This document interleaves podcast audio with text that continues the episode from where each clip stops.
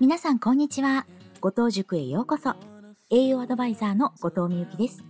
この番組は毎日を丁寧に生きるということをテーマとしています。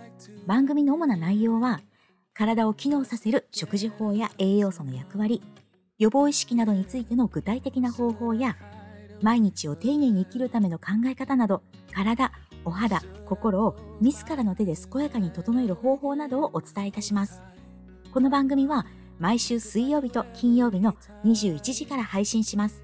もしよろしければコメントなどいただければ嬉しいです。いつも調子のいい体ってこんなに楽なんだ。お肌綺麗ですねって言われるのってすごく嬉しい。心が強くなるといろんなことにチャレンジできる。ぜひその面白さを体験してください。